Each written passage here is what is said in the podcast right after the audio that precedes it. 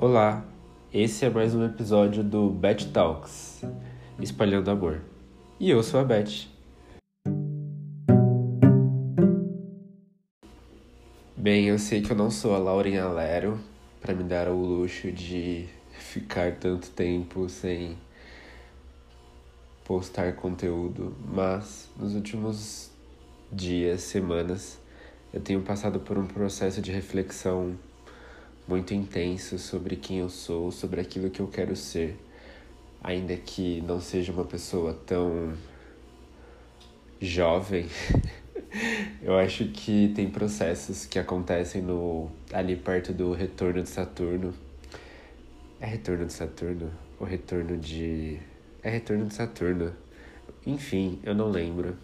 E eu tenho sentido o impacto disso e tenho começado um processo muito louco interno e eu acredito que tem momentos que a gente precisa absorver a vida ao invés de apenas falar o que a gente pensa e sente para as pessoas.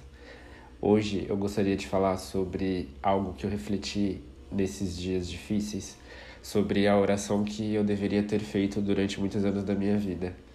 Quem é LGBT sabe que quando nós estamos dentro da igreja, nós ficamos durante um período muito, muito, muito longo orando para que Deus tire a nossa homossexualidade, transexualidade, para que a gente se torne parecido com a heteronormatividade, porque dizem pra gente que é o correto. Então, nós gastamos muitos anos fazendo isso. Tem gente que fica mais de 10 anos orando para Deus fazer com que aquela pessoa se torne hétero ou cis, whatever. E isso é muito doloroso. Isso é muito doloroso. Doloroso para todas as pessoas que passam por isso. E não importa o tempo que se passa. É muito doloroso. E durante esses dias que eu tava passando por uma crise, eu pensei: qual oração que seria mais ideal para eu fazer.